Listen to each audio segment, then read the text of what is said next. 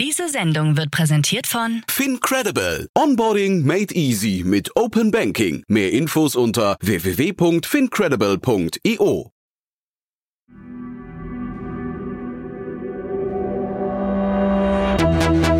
Startup Insider.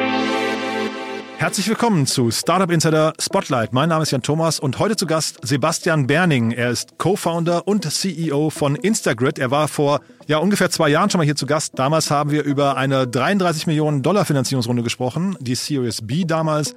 Und heute sprechen wir über eine sage und schreibe 95 Millionen Dollar Runde.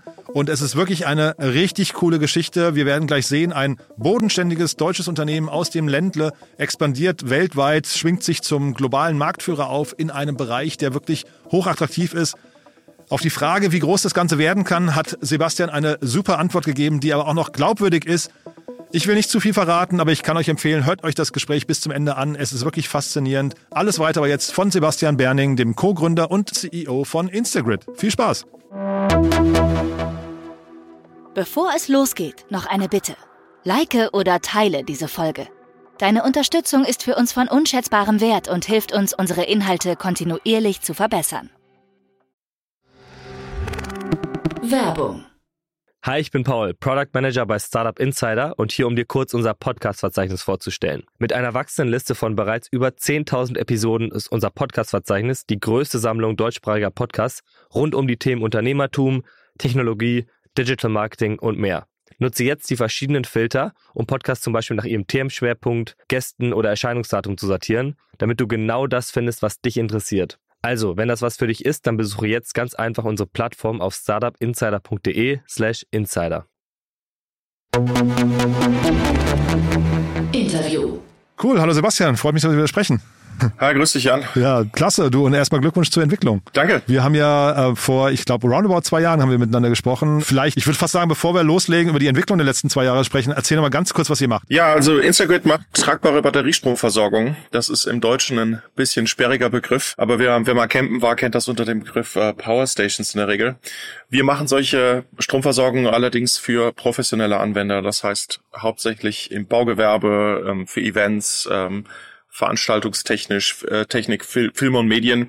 Also wir machen das für professionelle Anwender und sind damit auch weitgehend alleine auf dem Markt und in Europa definitiv Marktführer. Ja, alleine auf dem Markt. Ich habe euer Pitch Deck mir angucken dürfen, habe gesehen, ihr, ihr sprecht da drin von einem Blue Ocean. Ist das wirklich so? Das ist tatsächlich ein Blue Ocean. Das war vor sechs Jahren, also die Firma ist jetzt sechs Jahre alt. Ähm, als wir vor sechs Jahren angefangen haben, war das unsere Hypothese, dass wir auf den Campingmarkt geschaut haben und gesagt haben, hey, was da funktioniert, was sich Tausende von Campern zulegen, das muss eigentlich auch für professionelle Anwender funktionieren. Und die Hypothese hat sich bewahrheitet. Es hat aber sonst keiner versucht, auf dem Markt ein Produkt zu entwickeln. Ja. Und damit sind wir heute wirklich allein auf dem Markt, also ein sogenannter Blue Ocean Markt. Und das macht natürlich Spaß gibt ja oft diesen Spruch, wenn es äh, keine Konkurrenz gibt, gibt es auch keinen Markt. Ne? Also wie, wie haben euch denn die Investoren behandelt im Laufe der Zeit? Hat sich das verändert? Das hat sich definitiv verändert. Das liegt äh, zum einen an unserem Erfolg. Ja, also ich glaube, es ist schwer zu widerlegen, wenn man erfolgreich ist, dass dann kommt kaum noch einer auf die Idee, dass es keinen Markt gibt. Ähm, auf der anderen Seite sind wir natürlich in einem Umfeld. Ich, ich erzähle den Leuten gerne vor sechs Jahren, da war Fridays for Future zum Beispiel noch gar nicht populär. Ja? Ah. Also wir haben in dieser Zeit angefangen zwischen der ersten Climate Tech Phase, wo viele Investoren noch sehr viel Geld verloren haben, und diesem neuen Bewusstsein für Klima, das jetzt wirklich erst so seit fünf Jahren vielleicht wieder äh, im, im Aufschwung ist. Und wir haben natürlich vorher schon angefangen zu entwickeln und jetzt sind wir natürlich goldrichtig mit unserem Produkt spannend, weil dieses neue Bewusstsein für Klima, ich wollte dich nämlich fragen, ob das hinterher, ob das Argument, äh, warum ihr erfolgreich seid, eher in den Preisvorteilen bei euch liegt. Das ist, da gibt's ja auch ähm, in eurem Pitch Deck äh, Statistiken, so Gegenüberstellungen zu den klassischen, ich weiß nicht, Generatoren oder wie man, wie man sie nennt, ne? oder ob es eben tatsächlich an diesem neuen Bewusstsein liegt. Also zum einen muss man sagen, unsere Produkte haben einen massiven Impact auf Klima, aber vor allen Dingen auch auf äh, Luftqualität, also auf saubere Luft, gerade in urbanen Zentren. Und wir versuchen natürlich in der Regel Generatoren zu ersetzen. Ja, das ist wirklich unser Impact und da sind hier alle hochmotiviert motiviert, auch bei Instagrid das zu tun. Auf der anderen Seite, da wir eben in einer Zeit gegründet haben, als dieses Bewusstsein für die Themen gar nicht so hoch entwickelt waren, mussten wir uns von Anfang an eine Value Proposition überlegen, die auch hält, wenn man nicht unbedingt klimaorientiert ähm, arbeitet. Ja? Mhm. Und Das heißt, unsere Kunden kaufen, würde ich sagen, heute noch hauptsächlich äh, die Geräte, weil sie viel Geld sparen dadurch.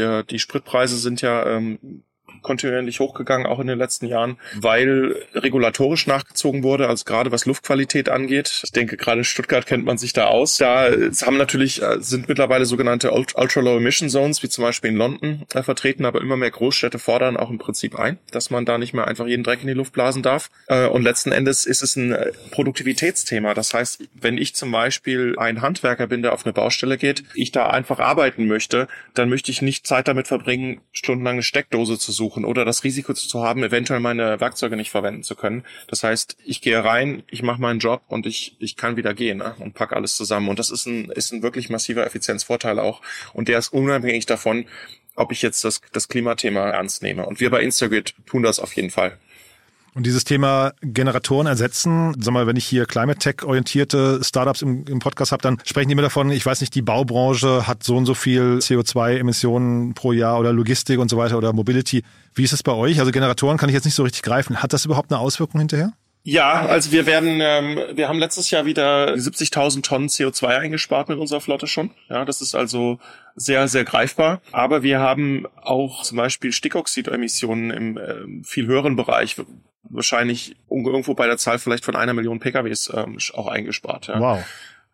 Genau, und das, deswegen sagen wir, diese, diese Luftqualität, das ist, das ist unmittelbar erfahrbar, weil ich meine, niemand möchte im Prinzip den Dreck atmen. CO2 ist ein Klimagas, aber für die persönliche Gesundheit ja erstmal keine Beeinträchtigung. Aber es ist sehr relevant. Wir gehen im Moment davon aus, dass jedes Jahr weltweit etwa 50 Millionen Kleinverbrenner in Verkehr gebracht werden. Es gibt über eine Milliarde Stück davon weltweit. Und ja, man kann sagen, die die Industrie hat einen großartigen Job geleistet, dass das bisher keinem aufgefallen ist.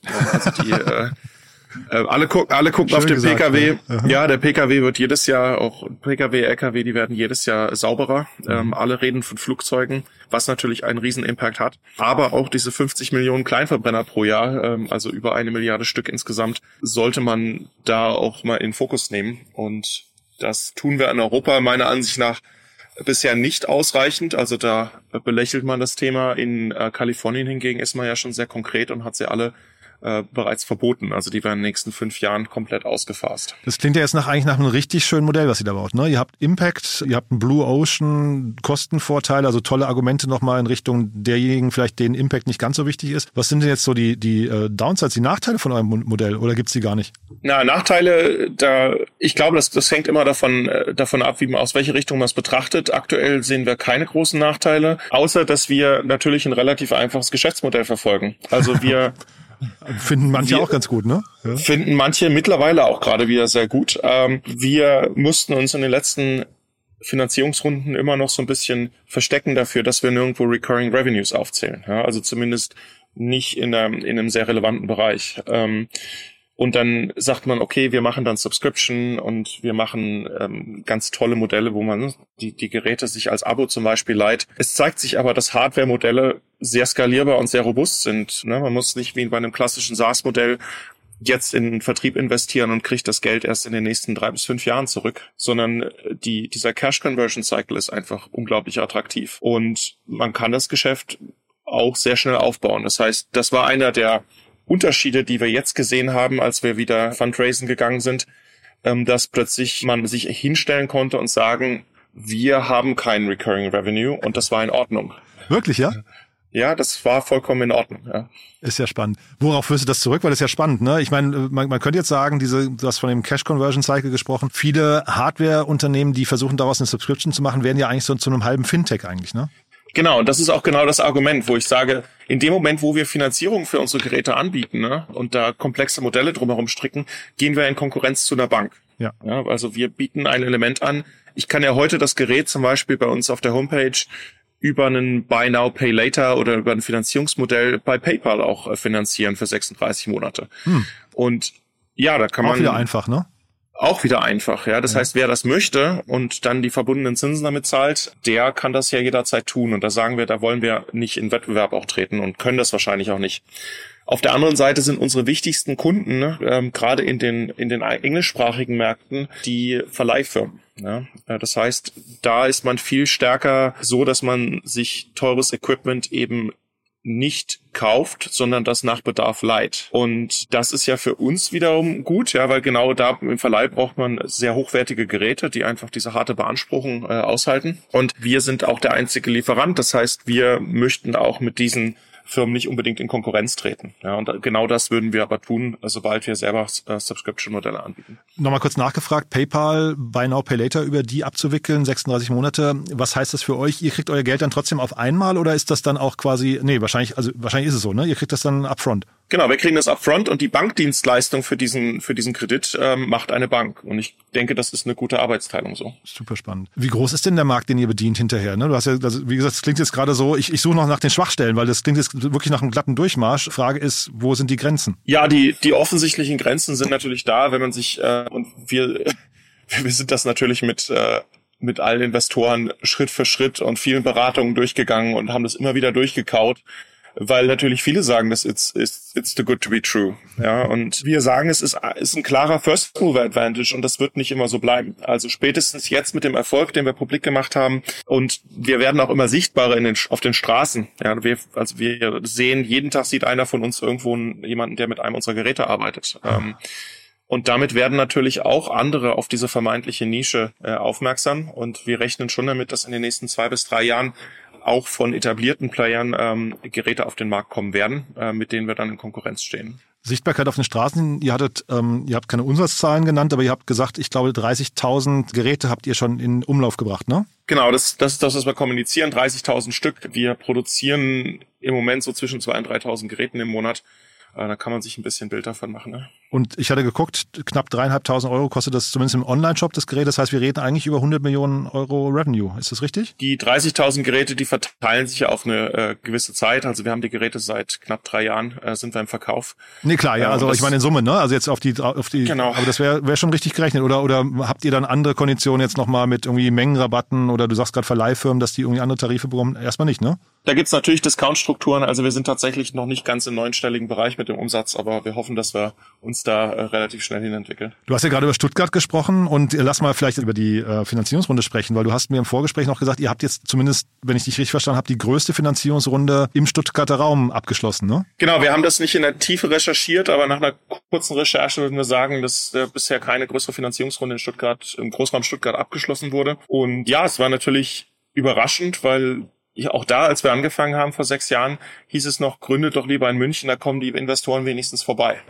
und wir waren damals selbstbewusst, haben gesagt, nein, es gibt auch hier viele Standortvorteile und unser Auftrag ist einfach eine Firma zu bauen, für die trotzdem sich jemand auf den Weg nach Stuttgart begibt.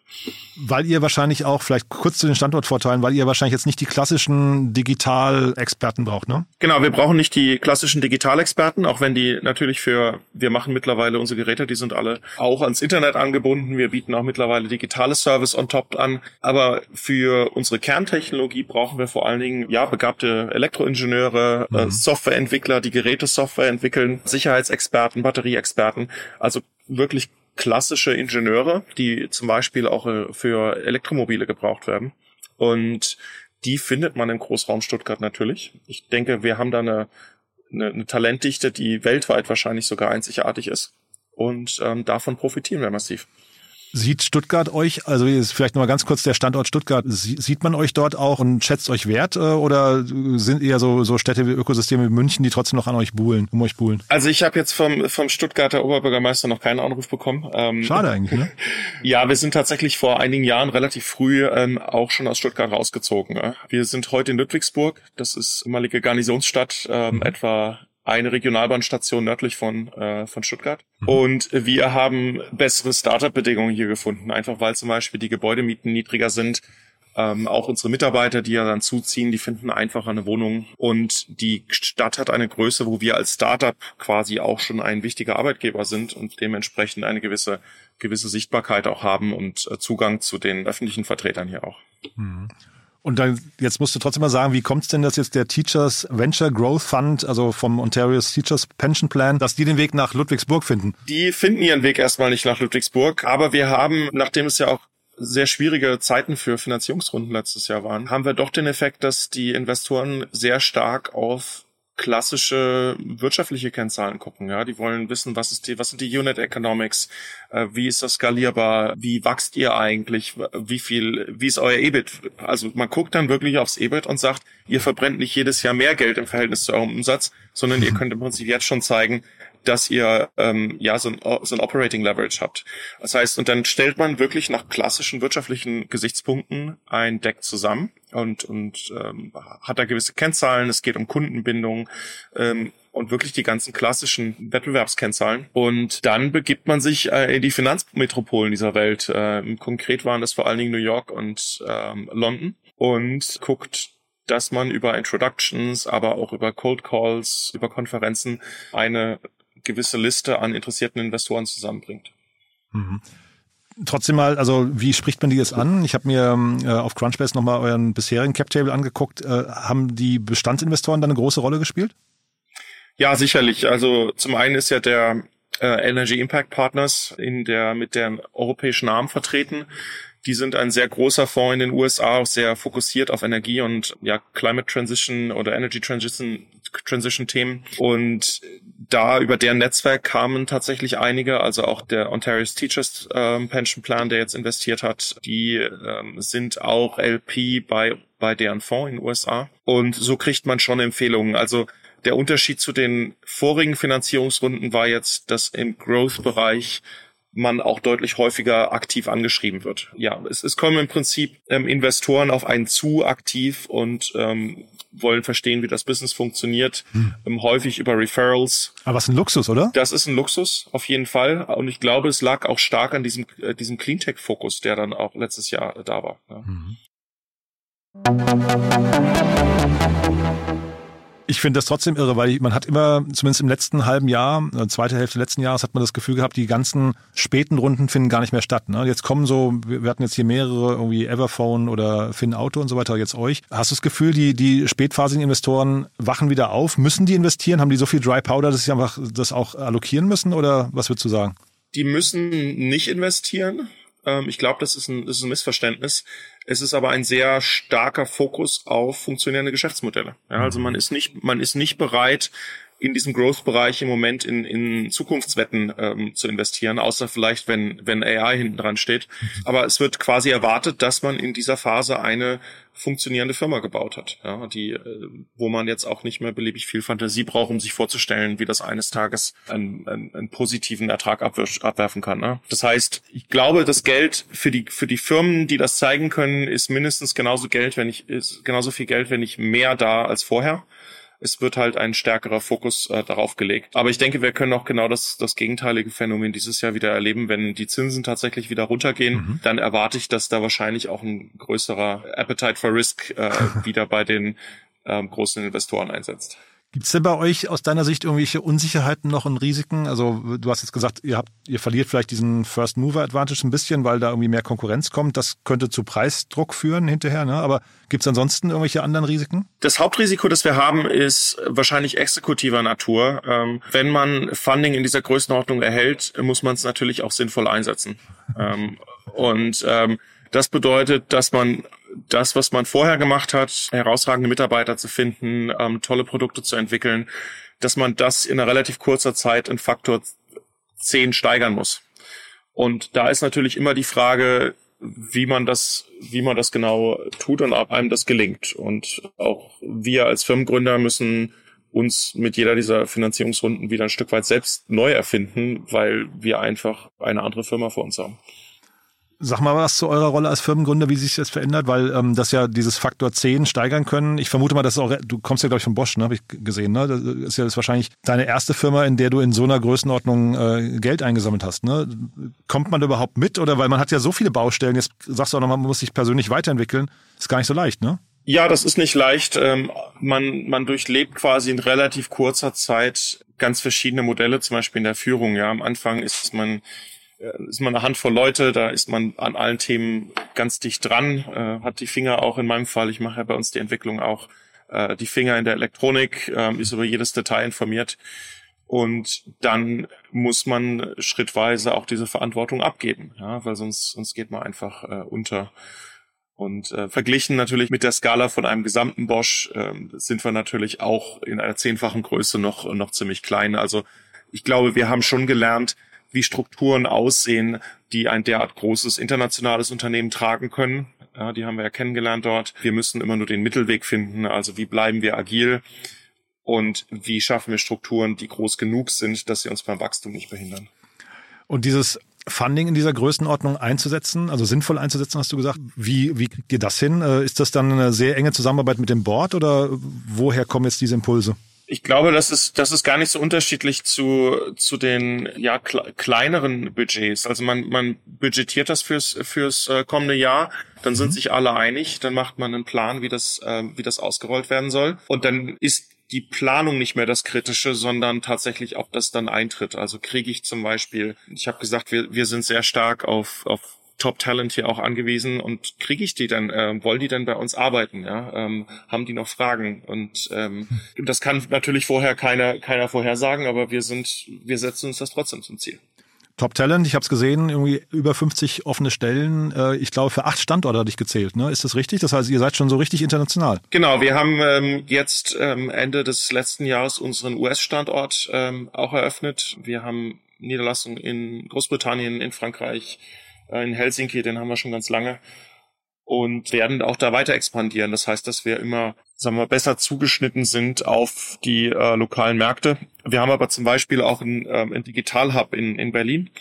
Das heißt, da sitzt unser ähm, Digital-Marketing-Team und ein paar andere Funktionen, wie zum Beispiel die, die Data-Funktion. Und äh, das heißt, wir versuchen auch, äh, die Teams natürlich dort aufzubauen, wo wir ähm, am, am einfachsten an, an gute Leute kommen. Jetzt muss ich einmal kurz den Finger in die Wunde legen. Du bist ja fürs Produkt verantwortlich. Ich hatte bei euch auf der Webseite auch gesehen, 4,6 von 5 Sternen. Äh, super, aber zeitgleich, da fehlen 0,4 zur perfekten Wertung. Was, was fehlt den Leuten noch? Was fehlt den Leuten noch? Wenn man ein, vielleicht hole ich da ein bisschen weiter aus, wenn man ein Produkt baut für einen, einen so neuen Markt, ja, dann muss man am Anfang ganz bewusst sagen, ich baue ein Produkt für vielleicht 40 bis 60 Prozent der möglichen Kunden. Also mhm. wir sind lang weit entfernt von diesem Punkt, wo ich sage, ich gehe auf 80 Prozent, 90 Prozent der Kunden, die ich mit meinem Portfolio glücklich machen will, sondern ich sage, ich versuche einfach möglichst viele zu, mit einem Produkt zu erreichen. Ne? Mhm. Und das kann man sich vorstellen wie das erste iPhone. Das gab es noch nicht in verschiedenen Größen und verschiedenen Farben, sondern es gab halt eins. Mhm. Und da kommt es immer wieder vor, dass natürlich Kunden vielleicht nicht im Fokus legen von der aktuellen Produktgeneration, sich das Produkt trotzdem kaufen. Und wenn man das jetzt berücksichtigt, sind 4,6 Sterne ein, ein phänomenaler Wert. Ja. Mhm. Ähm, ich glaube, wir würden dann stärker darauf gucken, dass wir den Kunden vielleicht von dem Produkt abraten, die vielleicht eine niedrigere Sternebewertung geben haben und sagen, wartet doch bitte auf ein äh, Produkt, was für euch zugeschnitten ist. Spannend, dieses Warten, das wollte ich nicht mehr fragen, das Thema Weiterentwicklung. Wie geht das jetzt eigentlich weiter bei euch? Weil es klingt momentan sehr, sehr fokussiert, was ihr da macht. Ne? Jetzt sagst du gerade, aber ihr habt dadurch eben 40 bis 60 Prozent der Kunden, eigentlich könnt ihr nur zufriedenstellen. Wollt ihr hinterher für jeden Anwendungsfall, für jeden denkbaren Anwendungsfall, der sich rechnet, auch ein Produkt anbieten oder sagt ihr eigentlich, im Fokus liegt die Magie? Wir wollen ein Full-Range-Provider werden. Also auf unserer Homepage kann, kann man ja auch sehen, dass wir ähm, gerade den Launch eines, eines großen Produktes vorbereiten, was ungefähr 100 mal größer ist als unser Einstiegsprodukt, äh, um große Generatoren auf Baustellen zu ersetzen. Und dann werden wir das Portfolio dazwischen, also zwischen zwei Kilowattstunden und 200 Kilowattstunden, ähm, schrittweise mit, mit angepassten Produkten füllen. Ja, das heißt, wir wollen wirklich diese komplette Range abbilden am Ende. Wir bieten auch mittlerweile Services obendrauf an, zum Beispiel, dass der Verleiher ähm, die Positionsdaten, ähm, den Gerätezustand von den Geräten direkt über eine Cloud-API abrufen kann und in sein Flottenmanagementsystem einbinden. Das heißt, wirklich solche Value-Add-Services noch oben drauf zu packen. Und wir wollen das Ganze aber mit möglichst wenig Produktklassen machen. Ja, das heißt, auch das kann man sich wieder bei äh, beim iPhone-Erfinder äh, abgucken, dass man sagt, man hat eben, man hat ein, ein Phone, man hat ein Tablet und dann habe ich noch einen, einen, einen Desktop-Rechner. Ja, aber ich versuche nicht jede Nische in diesem Spektrum abzudecken. Ne? Und das hat einfach was mit Effizienz äh, zu tun, weil wir einfach sagen, der Markt ist groß genug für diese Kernkategorien und wir müssen nicht jedes einzelne ähm, Produkt abdecken. Ne? Mhm. Du hast, glaube ich, vorhin gesagt, 3000 Generatoren baut ihr pro Monat. Ne? Jetzt hast du gerade gesagt USA, du hast gesagt, es kommen größere, es kommt die Cloud. Wie priorisiert ihr eigentlich hinterher? Weil das bedeutet ja wahrscheinlich auch, dass die Kapazitäten von euch deutlich hochgefahren werden müssen, ne? Genau, und erfahrungsgemäß kann man die Kapazität nie so weit hochfahren, wie man es gerne hätte. Das heißt, äh, zum einen arbeiten wir mit externen Dienstleistern zusammen, gerade im Engineering-Bereich. Auch das ist einer der Standortvorteile von, von Stuttgart. Man hat eben diese spezialisierten Dienstleister äh, äh überall, ähm, die sich ja in diesem Automotive-Ökosystem ähm, die letzten 100 Jahre etabliert haben. Auf der anderen Seite, wir haben immer nur bei uns intern drei Entwicklungsprioritäten. Ich sage, alles, was über drei rausgeht, ist, hat quasi keine Priorität die werde ich auch nicht müde zu wiederholen. Also was sind gerade die drei wichtigsten Sachen, die wir entwickeln? Und dann kommt es zum, zum Frust, ja, auch vieler, vieler Leute hier kommt es dann immer dazu, dass wir sagen, im Zweifel gibt's nur eine Priorität, weil es ist viel wichtiger, dass ein Produkt fertig wird und wirklich auf den Markt kommt, als dass wir, dass wir drei halbfertige Produkte hier vor uns herschieben. Mhm. Finde ich, äh, klingt, klingt total spannend. Ja, Du hast jetzt eben Apple mehrfach äh, zitiert schon. Ist das euer Role Model hinterher oder gibt's andere Role, Model, Role Models, auf die ihr guckt? Ich glaube, was man, was man lange Jahre übersehen hat, ist, dass die größten und wertvollsten Unternehmen dieser Welt tatsächlich Hardwarefirmen sind. Das ist in der, in der Diskussion immer ein bisschen untergegangen. Aber wir haben im Prinzip Apple und dann Tesla als reine Hardware-Verkäufer, also auch bei Apple spielen im Prinzip die die Services, da gibt's ja jede Menge rund um die iCloud etc., aber im Prinzip verdienen die ihr Geld weiter, damit neue iPhones zu verkaufen. Ja. Und ähm, Tesla hat lange angekündigt, dass sie äh, morgen schon das selbstfahrende Auto haben und nur noch Mobility Services anbieten. Aber davon ist ja auch nicht viel zu sehen. Ja, Im Prinzip ist der Markt immer noch so tief, dass man sagt, man kann durch Absatzsteigerung seiner Hardwareverkäufe weiter wachsen. Und insofern würde ich schon sagen, ist das ein ist das ein Role Model und gerade von Firmen wie, wie Tesla kann man sich sicherlich anschauen, wie ein schnell wachsendes Hardwareunternehmen funktioniert und wie vor allen Dingen diese vertikale Integration, die die, die, die modernen neuen Hardwareunternehmen auszeichnet, ähm, als Gegensatz zu der Arbeitsteiligkeit, wie wir es auch heute zum Beispiel im Automobilbereich ähm, in der deutschen Automobilindustrie haben, wie das Vorteile bringt. Und ähm, da ist sicherlich ein gewisser Role Model Charakter dabei. Ich schmunzel jetzt gerade ein bisschen, weil ich finde das so ganz, ganz, ganz schön zu sehen. Ne? Jetzt irgendwie ihr so als, äh, sag mal, bodenständige deutsche ähm, Ingenieure und dann so ein Elon Musk auf der anderen Seite, der ja eigentlich, also deswegen dieser Vergleich mit Tesla, den finde ich spannend. Elon Musk hat man das Gefühl, muss immer eine Story erzählen über übermorgen, damit überhaupt alles sich rechtfertigt, was er heute tut. Ne? Ich meine, also dass der, der liefert, aber auf der anderen Seite muss er dann eben auch so ein Cybertruck und er muss dann irgendwie, ich weiß nicht, den Optimus oder wie er heißt und sowas muss immer schon eine nächste Geschichte auf dem Tisch haben, während du ja jetzt gerade sehr, sehr pragmatisch, nüchtern äh, und, und ich weiß nicht, äh, bodenständig einfach erklärst, wo ihr heute steht und was so die nächsten Schritte sind. Genau, man muss vielleicht jetzt dazu sagen, dass ich, äh, dass ich Tesla großartig finde, aber nicht unbedingt ein Elon Musk Fanboy bin. Ähm, das ist, glaube ich, auch mittlerweile äh, fast Mainstream geworden. Mhm. Der Unterschied ist hier, glaube ich, und das haben wir bei unseren Investoren auch gemerkt, wenn, wenn man mit einem US-Investor redet und legt den einen Pitch Deck auf den Tisch und sagt, ähm, da sind wir, dann gucken die auf die letzte Seite und sagen, Mensch, ihr macht ja richtig Umsatz. Ja, ähm, das ist für die total ungewöhnlich. Das heißt, bei uns ist tatsächlich im würde ich fast sagen, im europäischen, aber vor allem im deutschsprachigen Bereich. Ich denke, wir verkaufen uns manchmal ein bisschen unter Wert. Das heißt, hier wird ja wenig, wenig geträumt, ne? Mit Vision muss man zum Arzt äh, in Deutschland. Helmut Schmidt, ne?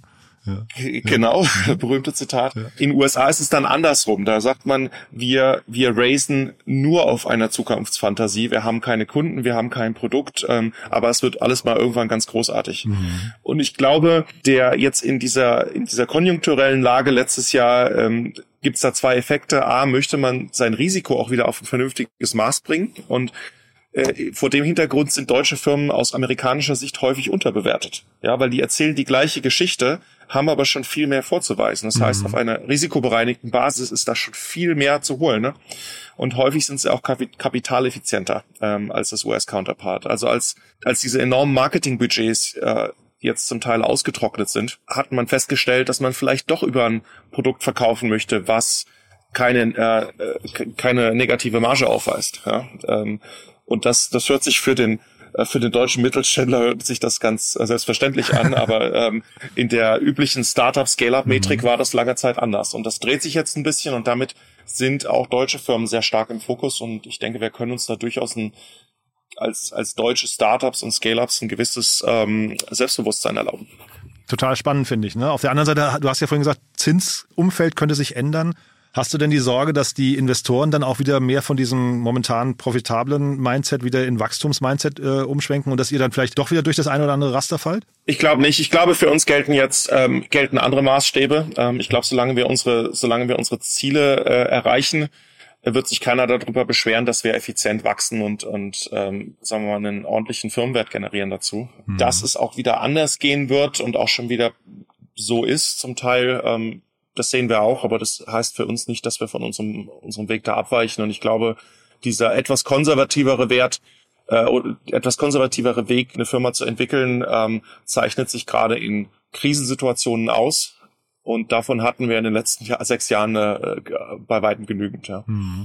Und vielleicht nochmal kurz die Brücke zu Apple. Du hast ja gesagt, das ist irgendwie in vielen Punkten ein Role Model für euch. Was könnte denn, äh, sagen wir mit Blick auf die Softwarekomponente, was könnte denn so euer App Store-Äquivalent ähm, sein? Ich glaube, an der Stelle hinkt der, hinkt der Vergleich. Ähm, wir sind ganz klar eine, eine, eine Hardware-Company. Das heißt, was wir aber tun, so wie Apple, ist, dass wir unsere Hardware attraktiver machen, dadurch, dass es halt gewisse zusätzliche Services gibt, die die Hardware äh, einbinden. Ne? Mhm. Unsere Geräte, die wir liefern, die haben heute alle einen, ähm, ein GPS eingebaut, die haben alle einen, ähm, ein Funkmodul mit Mobilfunkstandard eingebaut, ähm, was also weit über die, sagen wir mal, üblichen Kommunikationsfähigkeiten von so einer Camping Power Station rausgeht. Und wir liefern jetzt auch Services, wie man die Geräte besser verwalten kann, äh, wie man die zuverlässiger macht, eben durch die Verfügbarkeit von diesen Daten und wie man natürlich an die Daten auch über Schnittstellen rankommt und da, da, da neue, neue Anwendungen für entwickelt.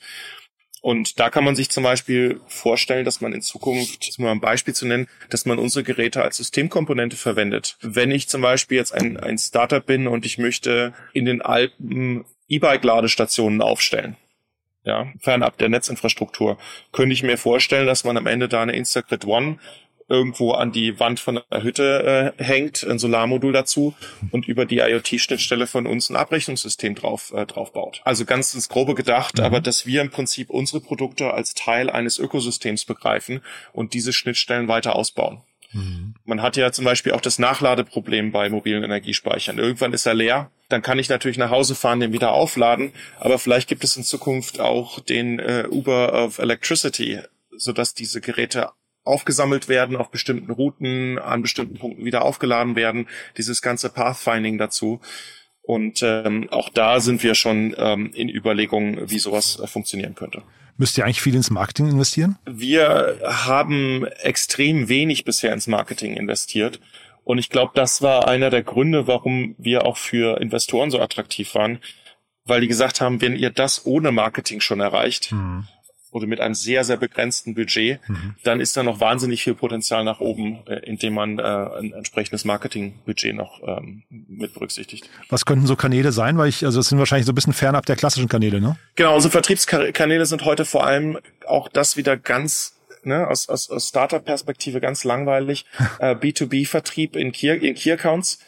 Das heißt, wir sind zum Beispiel bei einer Schweizer Bundesbahn, ähm, bei großen Baukonzernen wie Strabag ja, da äh, gehen wir wirklich rein und entwickeln diese Vision für emissionsfreies äh, Arbeiten auf der Baustelle. Das entwickeln wir mit unseren Kunden zusammen. Die sind da sehr neugierig. Und dann beraten wir dazu auch und, und entwickeln wirklich Step by Step diese, diese Accounts.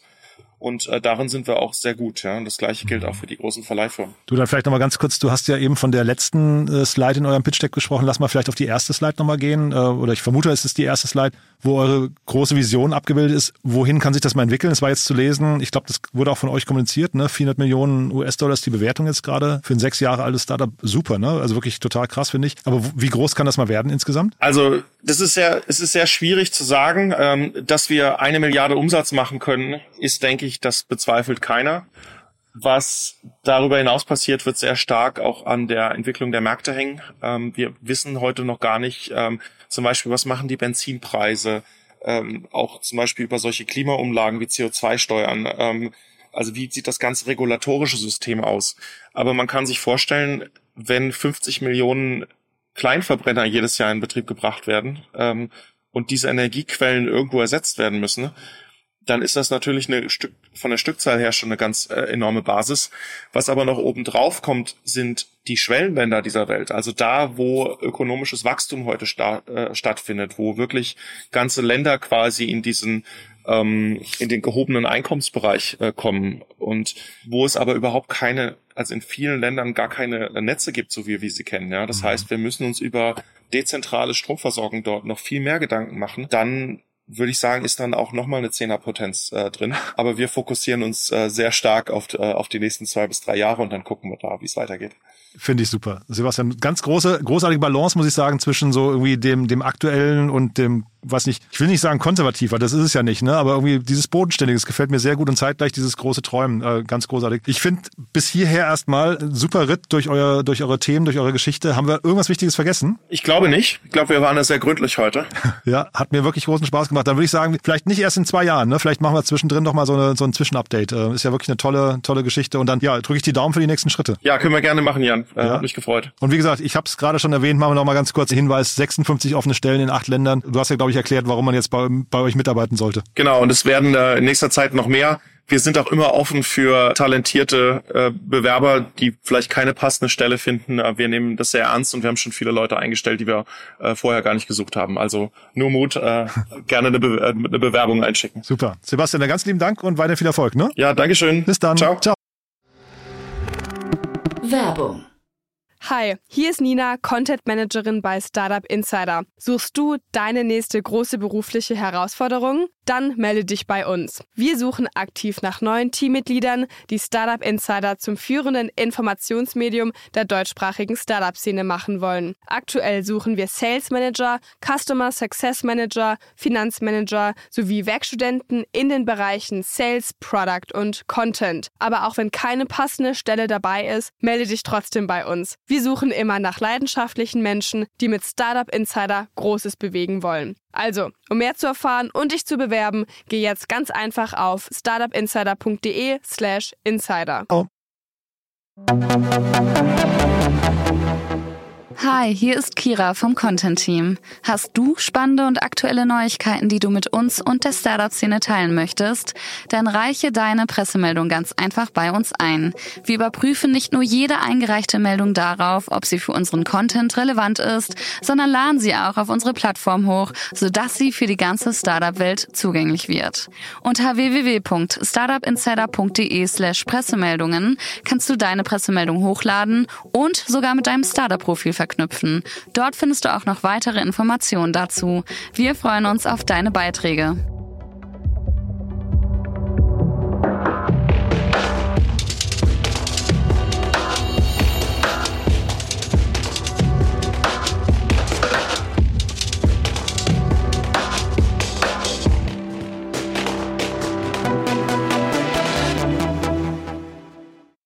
Diese Sendung wurde präsentiert von Fincredible. Onboarding made easy mit Open Banking. Mehr Infos unter www.fincredible.io.